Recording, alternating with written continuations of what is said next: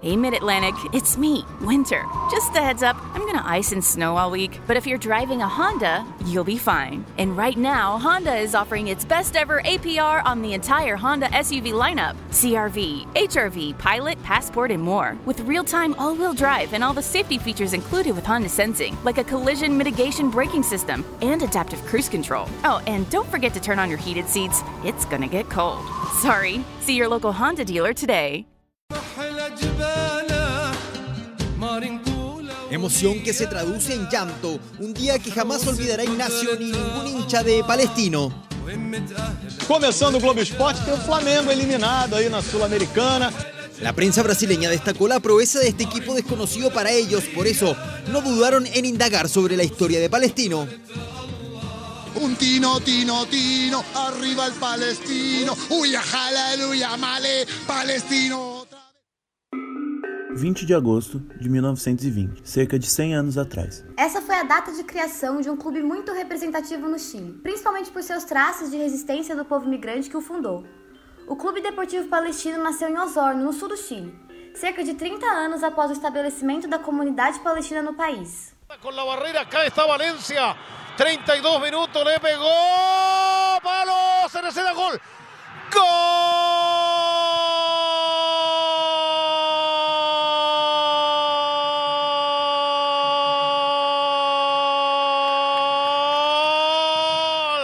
Palestino. 32 minutos para enmudecer el Clever José de Andrade.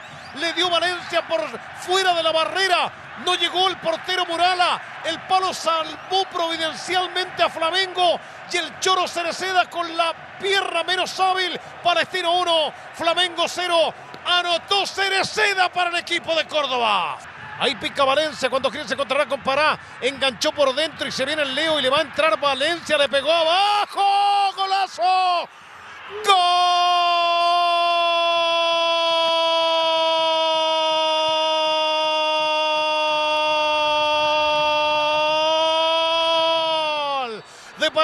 Tiro, tiro, tiro, tiro, tiro, tiro. El tiro, tiro, 46 minutos del primer tiempo. Metió un bombazo, un latigazo. Leo Valencia que la construyó bien. Silinter Estadio 2 a 0 gana Palestino. Anotó Valencia para el equipo de la cisterna. Nosso podcast de hoje, aqui no Contra-Ataque, será um resgate histórico de um dos clubes que até hoje não nega suas origens. O verde, vermelho, branco e preto, nas cores de seu uniforme e bandeira, retratam uma história de resistência, inclusive com o clube sendo de certa forma censurado recentemente pela Federação Chilena. Eu sou o Luca Machado E eu sou a Sofia Guiar. Essa e outras histórias você confere aqui, no 34º episódio do podcast do Contra-Ataque, que já começou. Caso você queira apoiar o nosso conteúdo independente sobre futebol e política, considere contribuir em nossa conta no Apoia-se. Ajude com o valor que puder acessando o link apoia-se barra o contra-ataque. Agora bora para mais um mergulho na história do futebol sul-americano. Nossa história de hoje começa no final do século XIX. Por conta da dispersão dos árabes aqui para os países da América do Sul, os palestinos se estabeleceram no Chile. Até os dias de hoje, o Chile é a maior comunidade palestina fora do Oriente Médio, com um número estimado de 350 mil a 500 mil palestinos vivendo no país. O futebol, por ter esse poder de união, foi o meio que os imigrantes palestinos encontraram para fortalecer sua cultura e como uma forma de inclusão no novo país. Começaram como time de bairro e há 100 anos, no dia 20 de agosto de 1920, criaram o Clube Deportivo Palestino, em Osorno, no sul do Chile. Eh, el Club Deportivo Palestino para mí es la imagen de mi pueblo, representado a través del fútbol. Bueno, Palestino es todo en mi vida. Esse é o Roberto Tito Bichara, ex-jogador do Palestino e um dos maiores ídolos do clube. O Roberto é chileno, mas grande parte da sua família é palestina, o que, segundo ele, o torna palestino também. Ele conta ao contraponto, o jornal da PUC São Paulo, que para ele o clube palestino nada mais é que amor, paixão, dedicação e perseverança, por estar sempre representando o seu povo por meio do futebol. Imagínate que llevo 20 años perteneciendo a esta gran institución deportiva. Es el club que me abrió las puertas para cumplir mi sueño de ser futbolista profesional. Me formó como persona y profesional con mucho sentido de responsabilidad, perseverancia y amor por la camiseta. Para mí esto representa pasión, orgullo, respeto, dedicación, constancia y un millón de calificativos positivos. O território palestino é, historicamente, palco de confrontos por ser uma rota natural para os exércitos da região, além de ser do interesse de muitas culturas, religiões e governos. A comunidade árabe foi a mais afetada pelas guerras que causaram milhares de refugiados. Bichara conta que ele e seus companheiros de time já sofreram em campo e fora dele ataques preconceituosos envolvendo a causa palestina.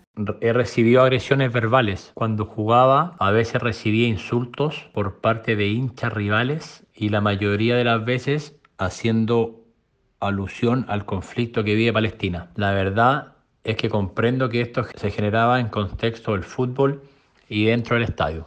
O posicionamento do clube a favor da causa palestina é o que os move, e se preciso, eles jogam e não jogam pelo seu povo. Um exemplo: em setembro de 1982, quando houve o massacre nos campos de refugiados de Sabra e Shatila, comandado por Israel, que matou milhares de palestinos, o clube se negou a entrar em campo em um jogo contra o Audax italiano, como forma de apoio ao seu povo, evidenciando mais uma vez a representatividade que o clube tem. O massacre foi realizado pelo grupo libanês Falange, mas a entrada foi liberada pelas Forças Armadas de Israel. Israel havia invadido o Líbano em junho daquele ano. Em setembro, um dia antes do massacre, o presidente libanês foi assassinado e tropas israelenses cercaram os dois campos de refugiados. Com isso, o ministro da Defesa de Israel, Ariel Sharon, permitiu a entrada do grupo Falange, inimigo de longa data dos palestinos, e até hoje não se sabe o número exato das centenas de pessoas que morreram no local. Este domingo se cumplieron 36 años de la masacre de Sabra y Shatila, ocurrida en medio de una guerra civil que aconteció en Líbano, buscando desalojar a los combatientes de la Organización para la Liberación de Palestina palestinos de todo el mundo recordaron 35 años de la masacre de Sabra y Chatila, hecho que representa una de las peores atrocidades cometidas por Israel. El episodio ocurrió en 1982 en el Líbano, tras el asesinato del líder de la falange libanesa aliada de Israel, Bashir al-Mayer. Como respuesta, tropas israelíes permitieron que la falange incursionara en los campos palestinos, ejecutando masacres durante los días 16 y 18 de septiembre. Al menos 3.000 palestinos, entre ellos mujeres y niños fueron asesinados e esparcidos por el campo. Aqui no campo palestino de Chatila, em Beirute, o dia foi do enterro daqueles que morreram no massacre. Numa grande vala comum, 229 corpos foram enterrados de acordo com as tradições muçulmanas, voltados para Meca. Homens enterrados primeiros, as mulheres em seguida. E os corpos cobertos pela terra antes do pôr do sol. Eles foram os mortos que ninguém veio reclamar, aqueles que não tiveram enterro em cemitérios, ou porque não tinham parente nenhum, ou porque eram os membros de famílias inteiras que foram totalmente dizimadas. Dentro das ruas semi-destruídas do campo palestino, algumas testemunhas confirmaram a versão de que durante toda a noite de quinta-feira, o campo foi iluminado por fogos militares que tornaram o trabalho da matança ainda mais fácil. Eles dizem que foram as tropas israelenses que fizeram a iluminação, lançando os fogos a partir do lado de fora do campo. As tropas israelenses estão deixando Beirute Ocidental em grandes colunas de tanques. Até o domingo, segundo a rádio do Líbano, os israelenses terão saído de toda a parte muçulmana de Beirute. Enquanto isso, existe um movimento normal nas docas, onde vão desembarcar, a partir das próximas horas, os primeiros paraquedistas franceses que voltam a Beirute. Amanhã, quando começam a chegar aqui os primeiros elementos da Força Multinacional de Paz que vem ao Líbano, Amin Gemayel também toma posse como presidente desse país. Com as tropas francesas, americanas e italianas de volta a Beirute, a possibilidade que ele tem de conseguir manter pelo menos a capital num clima de relativa paz é boa. Que siempre nuestro club palestino está totalmente identificado y comprometido con la causa. Siempre estamos ayudando, apoyando a nuestro pueblo, siempre estamos en constante comunicación y preocupados por nuestra gente. Além de jogar pelo clube palestino, Bichara também vestiu a camisa da seleção palestina. O ex-jogador conta sobre o orgulho que tem de ter sangue palestino e de ter nascido no Chile. Ele destaca que não há palavras para descrever a emoção ao ter sido convocado pela primeira vez. Sempre lo he dicho, nunca me cansaré de, de decirlo, que para mí es un orgullo tremendo tener sangre palestina y haber nacido en Chile, que también es un, es un gran país. Pero no hay palabras para poder describir el sentimiento que tuve al ser elegido como parte de la nómina de la selección palestina. Fue un sí como respuesta inmediata, de mucho corazón, pero a su vez con mucho nerviosismo porque es una gran responsabilidad que debía enfrentar. Fue una de las cosas más hermosas de mi carrera. Viajaba más de 24 horas, imagínate, para llegar a entrenar, al día siguiente jugar. Fueron años de mucho sacrificio, pero reconfortantes. El cariño de la gente fue increíble y conmovedor. Eso não se me olvidar jamás. Tito também relata que um dos momentos mais inesquecíveis de sua carreira foi quando vestiu a camisa da seleção em 2006 e ainda teve que jogar em meio ao caos da guerra lá na Palestina. E os palestinos estavam emocionados gritando pelo seu nome. Para se ter uma ideia da importância do palestino e da seleção na vida do ex-jogador, ele afirma que para ele as duas camisetas são uma só. Significa todo em minha vida: futebol, amor, paixão, perseverança millón de calificativos, pero ambas por ambas camisetas, tanto el club palestino como de la selección, que para mí las dos son una. Mi mejor recuerdo en ambos equipos, sin dudar, fue el cariño de la gente, lo que sentía la gente cuando uno jugaba y el apoyo que te entregaba era espectacular. El día más emocionante que me tocó vivir en la selección palestina fue el año 2006, que por primera vez jugamos como local como local en el estadio de Ramallah. La gente emocionada en las calles, igual que una fiesta, gritaban bienvenidos, bienvenidos. Y eso fue un momento histórico e maravilhoso. Foi um momento inigualável que nunca lo va a borrar. O clube palestino também preza pela formação dos seus jogadores da base. Tito conta que em um jogo contra o Colo-Colo, em 2008, pela final do campeonato chileno, o elenco era quase totalmente formado pelos meninos da base e ele, como um dos titulares, foi um tipo de mentor e exemplo para eles. Apesar de terem saído com a derrota, o ex-jogador se mostra feliz por ter jogado com os garotos que seriam o futuro do clube. En el Deportivo Palestino vivimos un partido con mucho significado, ya que la mayoría del plantel eran jugadores formados en casa y lamentablemente perdimos una final contra Colo Colo, que para mí no fue importante el ganar o el perder, sino que lo más importante fue que jugamos con mucha gente formada en la institución. O time se envolveu em uma super polêmica em 2014, quando colocaram no uniforme o mapa da Palestina, antes daquela divisão que a ONU determinou. Foi o suficiente para comunidades judaicas do Chile e até mesmo aqui do Brasil se mostrarem irritadíssimas e pediram para Comembol para que tirassem aquilo. O clube teve que obedecer. Membros da organização sionista notificaram a Federação Gaúcha de Futebol e enviaram um documento ao Ministério Público para impedir que o time use o uniforme com a estampa. Nesse mesmo ano, a Federação Chilena de Futebol multou o clube por esta camisa com estampa do mapa, substituindo o número 11. O Chile tem a maior comunidade palestina fora do Oriente Médio. A Federação Gaúcha de Futebol informou que não pode interferir no caso, porque se trata de uma competição internacional. Já a Comebol não se manifestou, mas se sabe que não há nenhum registro de procedimento disciplinar sobre o assunto no tribunal da entidade.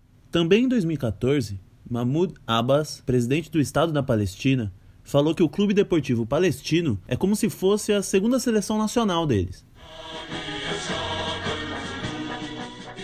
Sin lugar a duda, esto eh, está claro que es algo histórico. Como le dije al señor presidente, hoy día no somos solo la segunda selección de Palestina en el mundo, sino que somos la embajada número uno de Palestina en el mundo. Nuestros jugadores salen semana a semana a darlo todo en la cancha, pueden venir los resultados o no, pero finalmente lo que nosotros eh, estamos acá por nuestro pueblo, por nuestra identidad y por lo que representa Palestino. Así que tener al presidente de Palestina en nuestro estadio, en nuestra casa, no puede haber honor más grande. Yo creo que no somos una segunda selección, sino un equipo y jugamos por una sola camiseta que es Palestina. Como falamos no começo do episódio, o Clube Deportivo Palestino surgiu em 1920, mas apenas se profissionalizou 32 anos depois, em 52, quando chegou à segunda divisão nacional do Chile. Até então, o clube apenas aceitava jogadores de origem palestina e passou a integrar jogadores de outras nacionalidades a partir de 52, ano em que já foram os campeões da segunda divisão chilena. Grandes times foram formados devido ao aporte financeiro de comerciantes árabes, que impulsionou o Palestino para o seu primeiro título da divisão principal do futebol do Chile em 1955.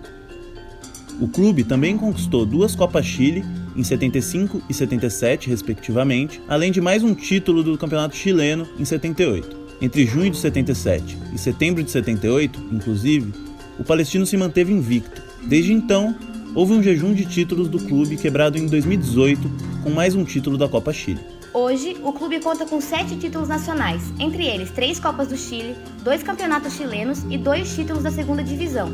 O que antes era um clube amador, hoje é um clube de representatividade política, resistência e libertação. Como o próprio clube se nomeia, eles são mais que um time, são todo um povo. Eh, realmente somos únicos. No existe un equipo de fútbol como nosotros. Representamos el deporte, pero además un país, a su gente y lo más importante la causa palestina. Yo no vi eso en ningún otro equipo del mundo.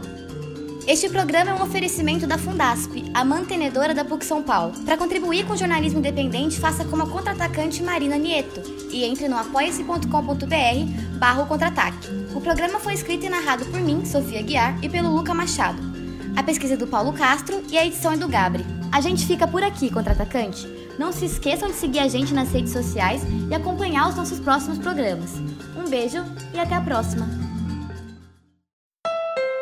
Hey, Mid Atlantic, it's me, Winter. Just a heads up, I'm gonna ice and snow all week, but if you're driving a Honda, you'll be fine. And right now, Honda is offering its best ever APR on the entire Honda SUV lineup CRV, HRV, Pilot, Passport, and more. With real time all wheel drive and all the safety features included with Honda Sensing, like a collision mitigation braking system and adaptive cruise control. Oh, and don't forget to turn on your heated seats, it's gonna get cold. Sorry. See your local Honda dealer today. Hey, Mid Atlantic, it's me, Winter. Just a heads up, I'm gonna ice and snow all week, but if you're driving a Honda, you'll be fine. And right now, Honda is offering its best ever APR on the entire Honda SUV lineup CRV, HRV, Pilot, Passport, and more. With real time all wheel drive and all the safety features included with Honda Sensing, like a collision mitigation braking system and adaptive cruise control. Oh, and don't forget to turn on your heated seats, it's gonna get cold. Sorry. See your local Honda dealer today.